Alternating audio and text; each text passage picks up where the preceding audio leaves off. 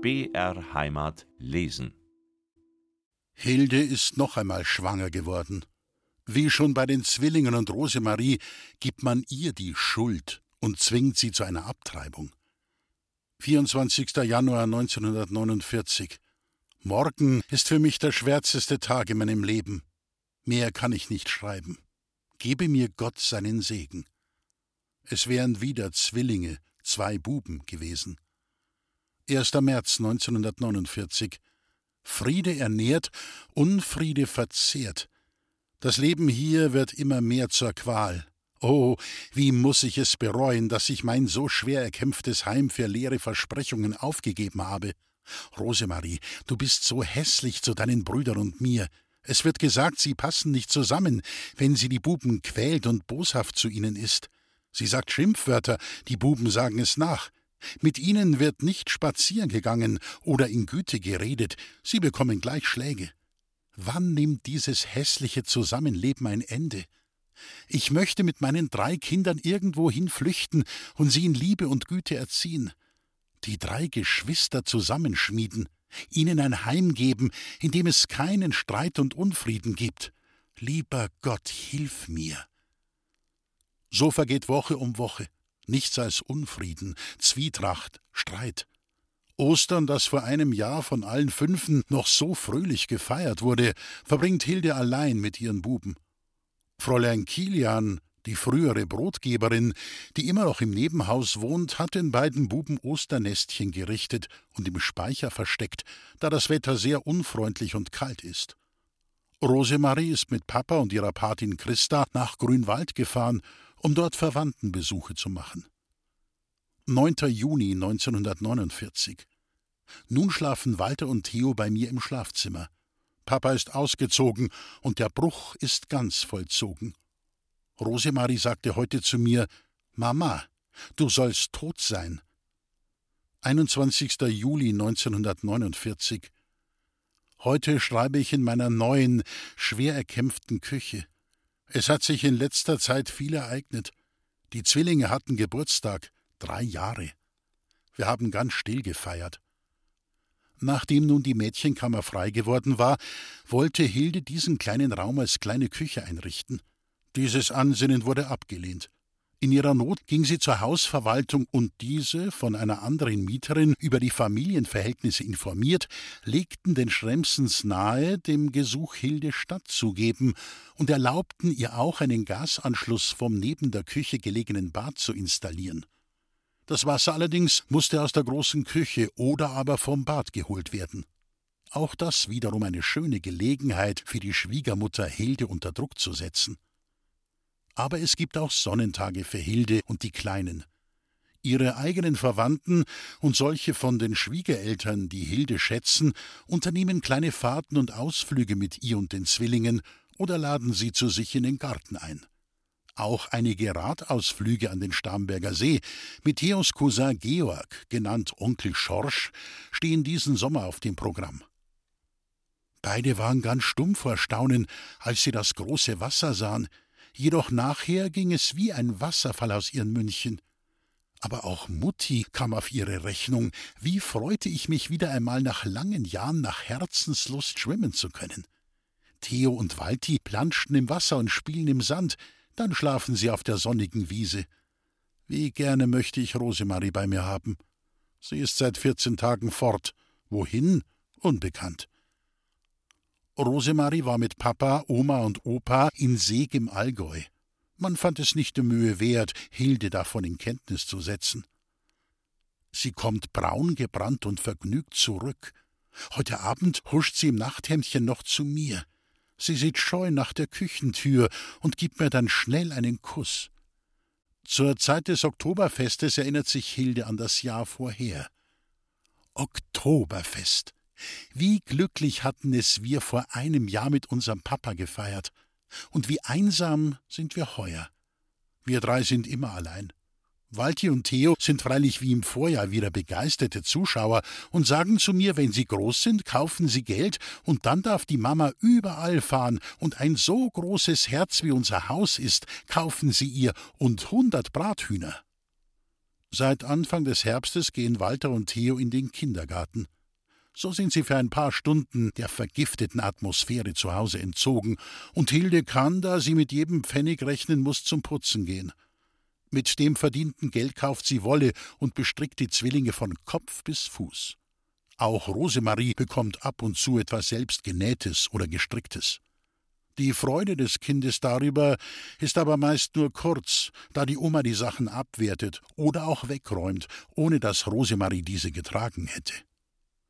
Wenn Hilde ihre Tochter zu kleinen Veranstaltungen wie zu einem Weihnachtsspiel im Kindergarten mitnehmen möchte, gibt es vorher einen Riesenauftritt.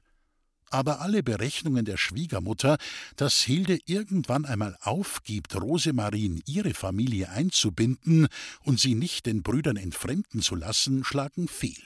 Hilde versucht es immer wieder. Nach der langen Winterszeit wird Ostern sehnlichst erwartet. Von den Zwillingen, weil sie dann wieder Nestlein suchen dürfen, von Hilde, da dann die wärmere Jahreszeit beginnt. 1. März 1950. Wir erwarten den Frühling ja schon so sehr, damit wir wieder viel fort sein können. Es wird ja immer schwerer, das Zusammenleben. Rosemarie ist so sprunghaft in ihren Launen. Bald ist sie lieb und zärtlich, dann schlägt sie mit den Fäusten und Füßen nach mir und sagt, dass mich Papa nicht mag und Oma und Opa und sie selber auch nicht. Sie geht an mir vorbei, als sähe sie mich nicht. Kein Gute Nacht, kein Blick um Verzeihung. Ich weiß nicht mehr, was ich tun soll. Ihr gar nichts mehr wehren oder sie nicht mehr zu mir oder den Brüdern lassen. Aber ich sehne mich ja auch so nach diesem Kinde. Unseren Papa sehe ich nur noch ganz selten durch Zufall. Seine Stimme habe ich lange nicht mehr gehört. Wenn ich ihn dann so unerwartet sehe, werden meine Knie ganz weich und ich möchte ihm sagen, du gehörst ja doch zu uns, zu mir, zu deinen Kindern. Aber es bleibt alles ungesagt und ich muss an ein altes, trauriges Volkslied denken und an die bösen Worte seiner Mutter vom Rumkriegen und nie geliebt haben und so weiter. Die Wochen und Monate vergehen, Manchmal möchte Hilde die Zeit um Jahre vorrücken, da sie immer noch auf eine bessere Zukunft hofft. Dann, wenn sie ihren Buben bei deren selbstvergessenen Spielen zuschaut, soll der Augenblick stille stehen. Im September beginnt für Rosemarie die Schule. Sie freut sich darauf. Eifrig kauft sie mit ihrem Vater Griffelkasten, Tafel, Malstifte und die Erstklassfibel ein. Diese Sachen werden von Walter und Theo über die Maßen bewundert, und sie möchten nun auch immer Schule spielen. Manchmal lässt sich Rosemarie dazu herbei. Es sind glückliche Momente, auch für Hilde. Abends, wenn die Kinder im Bett sind und Hilde in ihrer kleinen Küche Radio hört, nebenbei strickt oder näht, überfällt sie tiefe Traurigkeit. Es regnet diesen Monat sehr viel, die Nächte sind lang und kühl, der Herbst kommt heimlich aus seinem stillen Dämmerland. Den Sommer meines Lebens verbringe ich in bitterer Einsamkeit. Oh, wäre schon kalter, starrer Winter. Seit Rosemarie in die Schule geht, ist sie verträglicher geworden, nicht zuletzt auch durch die Ermahnungen und das gütige Zureden von Fräulein Wiedemann, ihrer Lehrerin, die Hilde gleich zu Anfang des Schuljahres aufgesucht und der sie die Familienverhältnisse geschildert hatte. Der kalte Winter kommt und mit ihm Weihnachten. Das Fest, das Hilde vor allen anderen liebt und das sie immer auch mit den geringsten Mitteln heimelig und würdig gestaltet. In der Adventszeit kommt ein selbstgewundener Kranz in das Zimmer. Die Tannenzweige dazu haben die Buben und sie im Wald geholt. Herr Strass hat einen großen Stern aus Holz mit einem Stab versehen, an dessen oberem Ende ein Knopf mit vier Einkerbungen ist. An diesen Ständer, der noch rot gestrichen ist, wird mit roten Bändern der Kranz hängend befestigt. So kann er ohne Mühe aus dem Zimmer in die kleine Küche getragen werden, dorthin, wo sich die drei im Winter meist aufhalten. Am heiligen Abend feiert Hilde erst mit dem Buben allein. Diese werden nachher zur großen Bescherung ins Wohnzimmer gerufen und bekommen auch Geschenke, Wäsche von der Oma und vom Vater Autos zum Aufziehen. Walter in Blau, Theo ein rotes. Sie sind selig, aber als sie merken, dass ihre Mutter leer ausgegangen ist, wollen sie sogleich die Autos ihr schenken. Seit Rosemarie ein Schulkind ist, ist ihr Gerechtigkeitssinn erwacht, und so fordert sie oft, wenn sie von den Großeltern oder den Verwandten etwas geschenkt bekommt, auch für die Brüder einen Teil, oder sie gibt von ihren Sachen etwas ab. Weihnachten war also einigermaßen erträglich gelaufen. Hilde erwartet nun Ostern mit weniger Angst und Bangen als im Vorjahr. Sie freut sich sogar darauf. Wie wenig bedarf es doch, sie wieder mit Mut und Zuversicht in die Zukunft blicken zu lassen. 22. März 1951. Heute war ein dichtes Schneegestöber. Walti und Theo stehen am Fenster und jammern, weil der liebe Osterhas nun nicht kommen kann. Ihr Träumen und Denken bewegt sich von einem Fest zum anderen. Rosemaria hat einen allerliebsten Osterhas mit Körbchen auf blumiger Wiese in mein Tagebuch gemalt. Nun warten und suchen sie an allen Ecken und Enden. Doch es kommt ganz anders. Kar-Samstag, 24. März 1951, Krankenhaus Oberföhring. Vor meinem Fenster ein dichtes Schneegestöber. Die schönen samtenen Weidenkätzchen haben außer ihrem grauen Pelzchen auch noch ein weißes aus Schnee. Walti und Theo sind in Fischbachau in einem Postkinderheim. Wie wird es ihnen sein? Ist Ihr kleines Herz auch wund vor Trennungsschmerz? Wenn ich Sie nur einen Augenblick an mein Herz drücken könnte. Wer hätte gedacht, dass ich Ostern so einsam feiern muss? 25. März 1951. O du fröhliche, o du selige Osterzeit. Heute kam Rosemarie überraschend zu mir ins Krankenhaus. Sie herzte und küsste mich. Auf einmal stand auch Papa an meinem Bett. Plötzlich, doch nicht überraschend, macht sich der Raubbau an Hildes Gesundheit bemerkbar. Die unzureichende Ernährung, das Hetzen von einer Putzstelle zur anderen und der ständige physische Druck lassen sie eines Tages zusammenbrechen. Die Diagnose nasse Rippenfellentzündung mit Affektion der Lunge, Verdacht auf Lungentuberkulose. Für ihre Genesung werden mehrere Monate veranschlagt. Die Zwillinge werden in einem Kinderheim in Fischbachau untergebracht. Von einem Tag zum anderen werden sie der gewohnten Umgebung entrissen und gehen der einzigen geliebten Bezugsperson verlustig. Die Großeltern und Theo hatten sich außerstande erklärt, die Zwillinge während Hildes Abwesenheit zu übernehmen. Nach einigen Wochen Oberföhring wird Hilde in das Lungensanatorium in Kochel verlegt. Ein paar Mal bekommt sie dort von Theo und Rosemarie Besuch. Die Genesung macht Fortschritte, aber Hildes Sehnsucht nach ihren Buben ist wie eine große, schmerzende Wunde. Vier Monate ist sie nun schon von ihnen getrennt. Da steht eines schönen Sommertags Theo mit den drei Kindern im Garten des Krankenhauses. Das Wiedersehen ist ein einziger Jubel, Herzen, Drücken und Küssen. Den Sommer über kommen Theo und die Kinder nun häufiger zu Besuch, und die fünf unternehmen kleine Ausflüge, baden im See und verleben glückliche Stunden. Theo ist gut zu seinen Söhnen, es scheint eine ganz normale Familie zu sein, die da singend und lachend durch die Gegend zieht. Theo und Hilde gehen Hand in Hand, die Kinder umspringen die beiden. Aber auch diese glückliche Zeit ist einmal zu Ende. Im September wird Hilde als geheilt entlassen und kehrt nach München zurück. Samstag, den 10. November 1951. Seit 12. September bin ich wieder bei meinen Kindern. Es hat sich nicht viel verändert. Vati lebt mit seiner Mutter zusammen. Rosemarie gehört auch nicht mir. Aber es ist wenigstens nicht mehr die feindliche Stimmung im Hause. Ende des Jahres, am 28. Dezember, muss Hilde erneut ins Krankenhaus. Diesmal für drei Monate Quarantäne in die Ziemsenstraße. Diphtherie lautet die Diagnose. Dieses Mal behält die Großmutter ihre Enkel, wenn auch unter Protest wegen der vielen Arbeit. Karl, ihr Mann, ist schwer krank und bettlägerig. Er stirbt am 8. Mai 1952.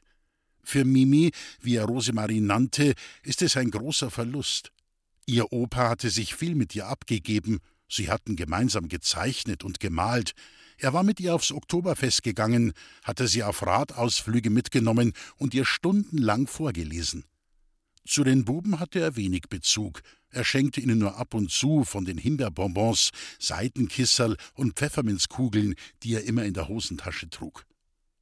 Im September kommen Walter und Theo in die Schule. 2. September 1952.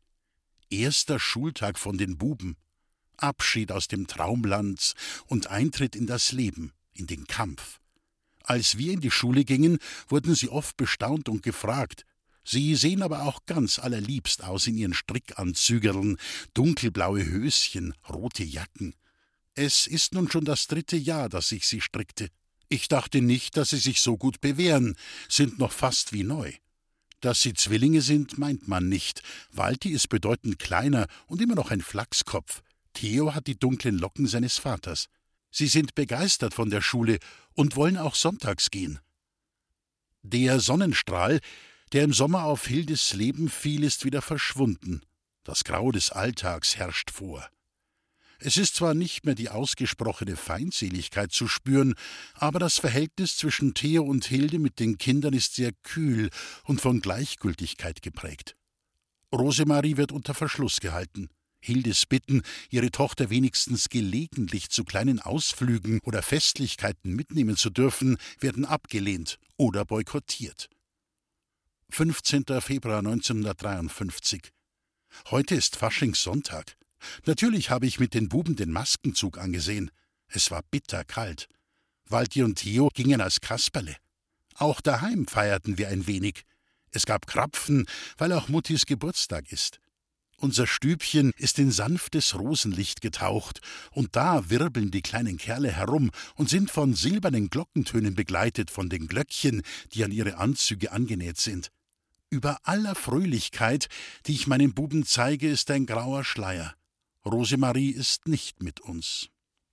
Im April dieses Jahres ersucht Hilde um ein Treffen mit dem Leiter der Regensburger Domspatzen, Herrn Domkapellmeister Theobald Schrems. Ihre Buben hatten sich beim Singen in der Schule besonders hervorgetan, und Fräulein Hummel, die Lehrerin, schlug Hilde vor, doch eine Musikausbildung für die beiden in Erwägung zu ziehen. Hilde dachte sofort an den Chor, den sie bei Besuchen in Regensburg manchmal im Dom gehört hatte, und schrieb an den Domkapellmeister. Als die Domspatzen anlässlich eines Osterkonzerts in München waren, wurde ein Vorsprechtermin vereinbart. Walter und Theo mussten vorsingen und am Klavier angeschlagene Töne nachsingen, und die kleine Prüfung fiel so gut aus, dass Hilde eine vorläufige Zusage erhielt. Mit freudigem Schrecken, Freude ja, aber auch Schrecken, da die Kosten für Schule und Internat bei weitem ihre Kalkulation übersteigen, hört Hilde diesen Bescheid. Es wird ihr aber in Aussicht gestellt, dass es einige Freiplätze oder Ermäßigungen für besonders begabte und fleißige Schüler gibt. Doch auch für die Gegenwart sind Auslagen zu erwarten. Walter und Theo sollen als Vorbereitung so bald wie möglich Geigenunterricht erhalten. Der Vater der Zwillinge weist jede Bitte um zusätzliches Geld zurück. Das ist deine Idee, Hilde, die Buben nach Regensburg zu schicken, damit hab ich nichts zu schaffen. Anfangs müssen sich Walter und Theo eine Geige teilen. Erst nach einigen Monaten kann Hilde eine zweite kaufen. Der Geigenlehrer, Herr Klopf, macht einen Sonderpreis, als er sieht, wie Hilde sparen muss, und oft liegt das Geld, das er am Schluss der Stunde bekommt, wieder unter einer Teetasse am Tisch. Die Buben machen schöne Fortschritte, und nach einer erneuten Vorstellung in Regensburg wird ihnen ein fester Platz zugesagt. Hilde ist bange vor ihrem Mut, andererseits mit sich zufrieden, dass die Frage nach der Zukunft der Zwillinge eine so gute Antwort erhalten hat. Oma und Papa hätten nicht im Traum daran gedacht, Walter und Theo aufs Gymnasium zu schicken, obwohl deren Noten genauso gut waren wie die von Rosemarie. Der eine wird Bäcker, der andere Metzger, meinten sie, wenn Hilde nach Theos Plänen für die beiden fragte. Im Sommer 1954, einige Monate bevor Walter und Theo in die Domspatzenvorschule in Ettertshausen eintreten, beginnt Hilde ihren Dienst in der Postverteilungsstelle in der Hopfenstraße. Es ist ein Abenddienst. Viermal in der Woche von 18 bis 23 Uhr. So kann sie tagsüber bei den Kindern sein. Auch wenn Hilde eisern sparen muss. Vorerst sind das Schulgeld und die Erstanschaffungen für das Internat gesichert. Im Mai hatte Rosemarie ihre erste heilige Kommunion gehabt. Es klingt unglaublich, aber es war so. Der geistliche Rat Herr Wittmann, der als junger Kaplan schon Hilde auf die Erstkommunion vorbereitet hatte, hielt auch für Rosemarie den Unterricht und spendete ihr das Sakrament. Bei dieser Gelegenheit erzählte Hilde ihrer Tochter von ihrer eigenen Erstkommunion und von ihrem Herzenswunsch, der aber nicht in Erfüllung gegangen war. Dennoch stand für Rosemarie fest, auch sie wollte sich etwas wünschen, und sie brauchte auch nicht lange nachzudenken, was ihr am meisten am Herzen lag. Mutti und Papa sollten zusammenkommen und sich nie mehr trennen. Am Tag der Kommunionsfeier wurde ihr allerdings bewusst, wie unwahrscheinlich die Erfüllung ihres Wunsches war. In der Kirche saß Papa mit Christa, der Patin, in einer Bank hinter ihr. Hilde hatte auf der Orgelempore einen Platz gefunden. Das Mittagessen wurde in einem Gasthof eingenommen, ohne Mutter und die Brüder. Für das Zusammensein mit diesen hatte sich Rosemarie den Nachmittag ausbedungen, was ihr auch nach längerem Hin und Her gestattet wurde. Hilde hatte aus Brandteig Schwäne gemacht, mit Schlagsahne gefüllt, der Tisch war mit weißen Primeln und Maiglöckchen geschmückt, und Rosemarie bekam ein Kränzchen aus Vergissmeinnicht aufgesetzt, anstelle des Kranzes aus Seidenblumen, den sie zur Kommunion getragen hatte. Auch zur Abendandacht durfte Hilde ihre Tochter noch begleiten, dann kehrte Rosemarie wieder zu ihrem Vater und zur Großmutter zurück. Im Sommer verbringt Hilde mit Walter und Theo die großen Ferien auf dem Land. Sie hat in Kirchbichel bei Bad Tölz ein preiswertes Zimmer auf einem Bauernhof gefunden, wo sie selbst kochen und waschen kann.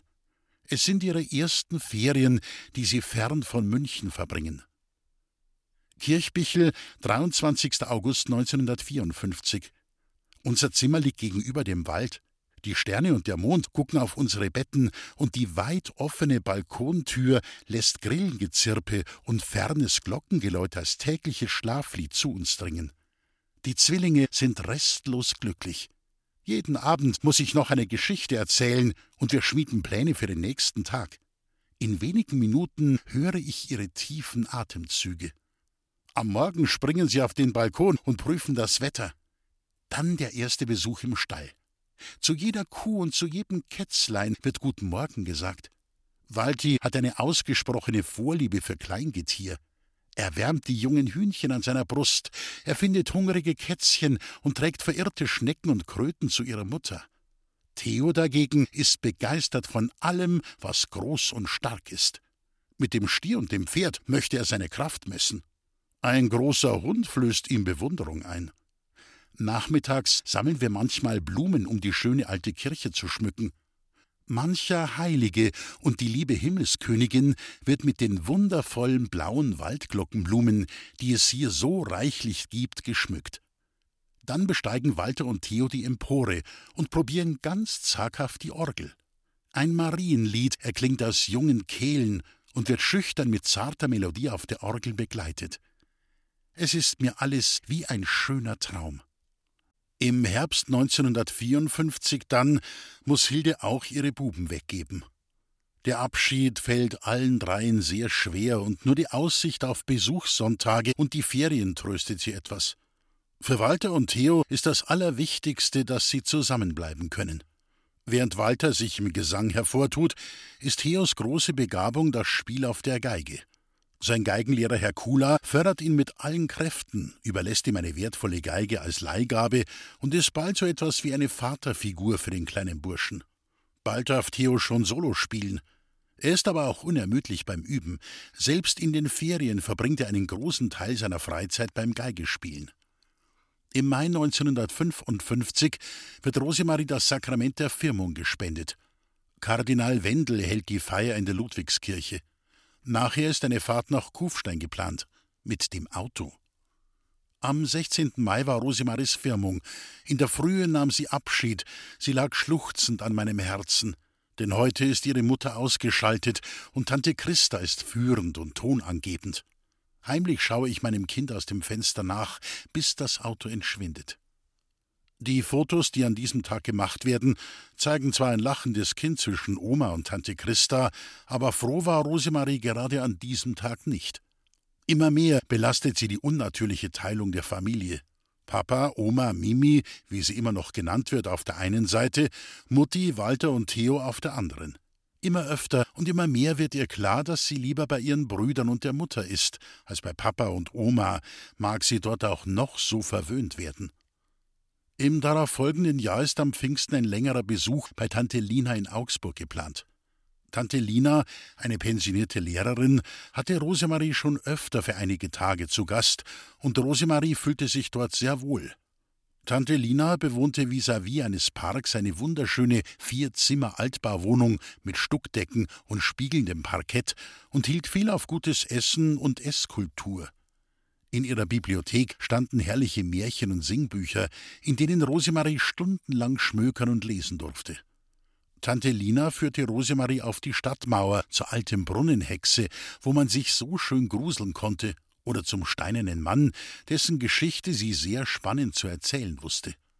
Aber so schön es auch bei Tante Lina war, diese Ferien wollte Rosemarie mit ihren Brüdern, die sie ja so selten sah, verbringen. Schon in den Osterferien hatten die drei Pläne geschmiedet für gemeinsame Unternehmungen. Und nun sollte nichts daraus werden? Lang überlegte sie, wie sie es anstellen könne, in diesen Ferien zu Hause bleiben zu dürfen. Endlich, am Vorabend der Reise, fasste sie sich ein Herz. Du, Papa, ich möchte diesmal nicht mit zur Tante Lina. So, und warum nicht? Dir gefällt's doch immer so gut dort. Ja schon, aber diesmal möchte ich halt lieber in München bleiben. Bitte, Papa. Die Oma mischte sich ein. Mimi, du kannst nicht da bleiben. Außerdem, was willst denn allein daheim? Fahr nur mit, die Tante Lina wartet schon auf uns. Ich will aber nicht mit. Ich möchte diesmal beim Walter und beim Theo bleiben, wenn die jetzt in den Ferien heimkommen. Aha, daher weht der Wind. Hat dir deine Mutter den Floh ins Ohr gesetzt? Da wird aber nix draus. Und doch wird was draus, weil ich's nämlich schon mit dem Walter und Theo ausgemacht hab. So, hinterrucks habt ihr euch schon beredet, das ist ja ganz was Neues.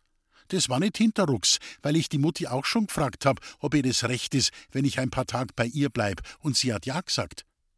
Theo, der wie üblich jedem Streit aus dem Weg ging, schaltete sich ein. Mimi sei gescheit, diesmal fast noch mit uns, und in den nächsten Ferien sehen wir dann weiter. Nein, Papa, das sagst du immer, dass wir weitersehen. Diesmal bleib ich da. Als Theo und seine Mutter einsahen, dass sie die Hallstarrigkeit von ihrer Mimi nicht brechen konnten, sprachen sie mit ihr kein Wort mehr. Sie packten einige Kleidungsstücke in ihren kleinen Koffer und schickten sie am Abreisetag in aller Frühe hinüber. Die Küche und die Zimmer von Papa und Oma wurden abgesperrt. Für Hilde und die Kinder wurden es wundervolle Tage. Es war warm und sonnig, richtiges Pfingstwetter. Rosemarie durfte am Pfingstsonntag ihre Brüder vom Hauptbahnhof abholen. Diese mussten vormittags noch das Hochamt im Dom singen. Dann gab es in der winzigen Küche ein Festessen. Nachher ging es ins Grüne. Jeden Tag dachte sich Hilde irgendetwas aus. Mal ein Ausflug an die Isar, mal in den Forstenrieder Park, wo Rosemarie endlich unser Wohnzimmerl kennenlernte, eine kleine Lichtung, auf der duftende Blumen standen, auch einige Himbeerbüsche, und wo sich die kleine Familie wie im Himmel fühlte. Jeder Baum, jeder Jägerstand wurde erklettert, nach dem Rumtollen saßen die Kinder auf der großen grauen Decke und machten Brotzeit. Dann wurde wieder gespielt. Fangermandel, Verstecken, Räuber und Gendarm oder Mutti erzählte Geschichten, auch selbst erfundene, die es in keinem Buch zu lesen gab. An einem Nachmittag besuchten sie Onkel Karl, Hildes Bruder, wo Rosemarie ganz natürlich, als ob sie schon immer zur Familie gehörte und ohne große Fragerei begrüßt wurde. Rosemarie war erstaunt, wie bürgerlich und normal diese Leute lebten. Von Oma hatte sie immer gehört, dass ihre Mutter von Grattlern abstammte und auch in ihrer Verwandtschaft nur solche zu finden wären. Wie schnell waren die fünf Tage verflossen. Als Hilde abends die Kinder, die müde, erhitzt und auch ziemlich schmutzig waren, nach Hause brachte, waren Papa und Oma schon da. Ja, Mimi, wie schaust denn aus? Voller Dreck und Speck. Theo, da siehst du mal wieder, was rauskommt, wenn man die Mimi mit denen zusammenlässt. Das war aber das letzte Mal, dass wir dir das erlaubt haben, und jetzt kommst auf der Stelle rüber. Rosemarie, die sich ausgemalt hatte, dass sich Papa und Oma freuen würden, sie wiederzusehen, stand da wie vom Donner gerührt. Walter und Theo hatten sich wohlweislich verzogen. Hilde kam ihrer Tochter zu Hilfe. Das bissel Dreck ist doch nicht so schlimm, ich wasche ihre Sachen dann schon, und außerdem wollte ich die drei ja sofort in Schaffel stecken. Seid's doch froh, dass ihr die Rosemarie wieder gesund zurückhabt. Die Oma hatte inzwischen Mimi mit spitzen Fingern angefasst und in die Küche geschoben. Sie schimpfte weiter. Schamst du den gar nicht? So ein groß Mädel und dann mit dem Dreck spielen. Das ganze Gewand ist ruiniert. Nein, ich schäme mich nicht. Und außerdem war das so schön mit der Mutti und mit dem Walter und mit dem Theo, dass ich in den nächsten Ferien wieder bei denen bleib. Theo, hast du's gehört? Die Mimi möchte die nächsten Ferien wieder zu denen. Ja, dann bleib doch gleich ganz da drüben. Mir braucht die nicht, gell, Theo? Jetzt riss sich Mimi los, stellte sich vor die beiden hin, die Arme in die Seiten gestemmt und rief mit ganz heller und lauter Stimme ich möcht sowieso lieber bei der Mutti wohnen, dass ihr das nur wisst's, und wenn ihr mich nimmer wollt's, dann geh ich gleich. Damit stürmte sie aus der Küche und warf sich aufschluchzend ihrer Mutter in die Arme. Zuerst waren Papa und Oma wie erstarrt. Doch dann kam bei Theo der Zorn hoch, was selten geschah, aber dann auch richtig. Er schleuderte Mimis Köfferchen auf den Gang hinaus. Dann griff er wahllos Bücher und Hefte aus ihrem Regal, warf sie ebenfalls aus der Küche, gefolgt von ihrem Schulranzen und dem Puppenbett mit den Puppen. Einige Schuhe flogen durch die Luft, einer traf Hilde an der Brust. Er war nicht mehr zu bremsen. Erst als alles, was dem Kind gehörte, aus der Küche entfernt war, sank er auf einen Stuhl, hochrot im Gesicht, und ächzte dass du mir nie wieder da reinkommst sonst. Minutenlang standen Hilde und Rosemarie da, ohne ein Wort zu sagen oder sich zu rühren. Endlich ging Rosemarie langsam, fast zögernd auf ihre Mutter zu, umarmte sie und flüsterte ihr ins Ohr Mutti, darf ich jetzt ganz bei dir bleiben? Hilde konnte nur stumm nicken. Jetzt war ihr Wunsch, den sie seit mehr als zehn Jahren gehegt hatte, in Erfüllung gegangen. Rosemarie gehörte wieder zu ihr. Dann kniete sie nieder und fing an, Rosemaries Sachen einzusammeln und ins Zimmer zu tragen.